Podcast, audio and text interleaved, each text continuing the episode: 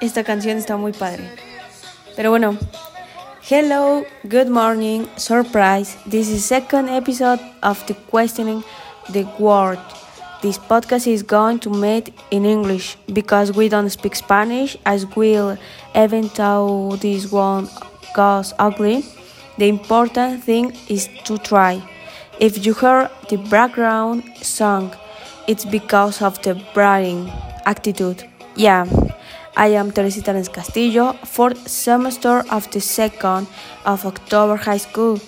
The subject I am going to talk about today is superlative in English. Sorry, sorry, my English is very, very bad and very, very ugly. Okay, wait on. Well, I don't really know what I am doing, but I do my best. Superlatives are used to contrast the qualities of this person or objects when adjectives or, or adverbs are of the one or two syllables. The est termination is used. The article the before the superlatives are, is always wearing. She is the smartest person. I don't. It's an example, and well, the most similar example we can use for superlatives are cool, the coldest. Its meaning is frío, el más frío. Small, the smallest. Its meaning is pequeño, el más pequeño. Fast, the fastest. Its meaning is rápido, el más rápido, etc.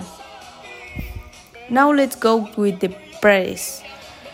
He is the oldest man I know.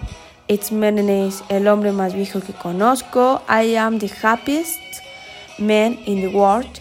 Its meaning is yo soy el hombre más feliz de la tierra. She is living in the smallest house in town. Its meaning is ella está viviendo en la casa más pequeña en la ciudad. The most used used when adjectives or adverbs are more than two syllables. For example, difficult, the difficult its meaning.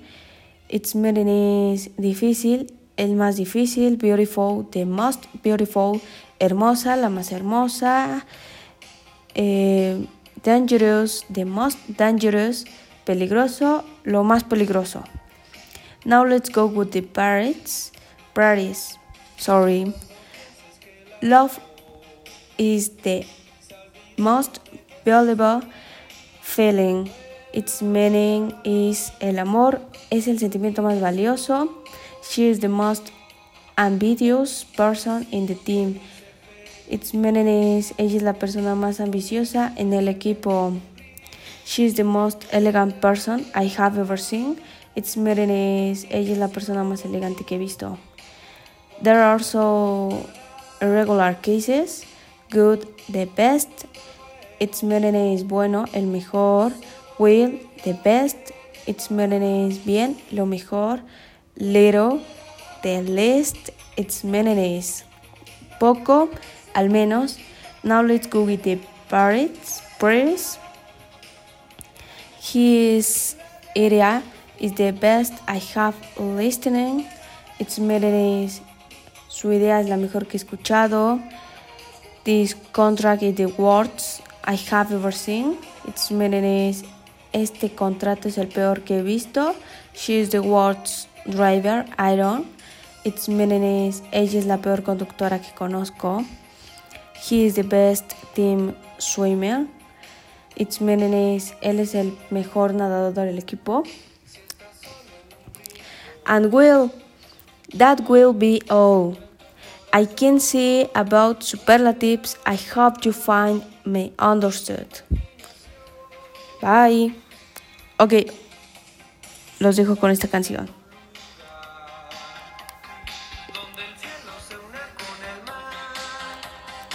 Bye.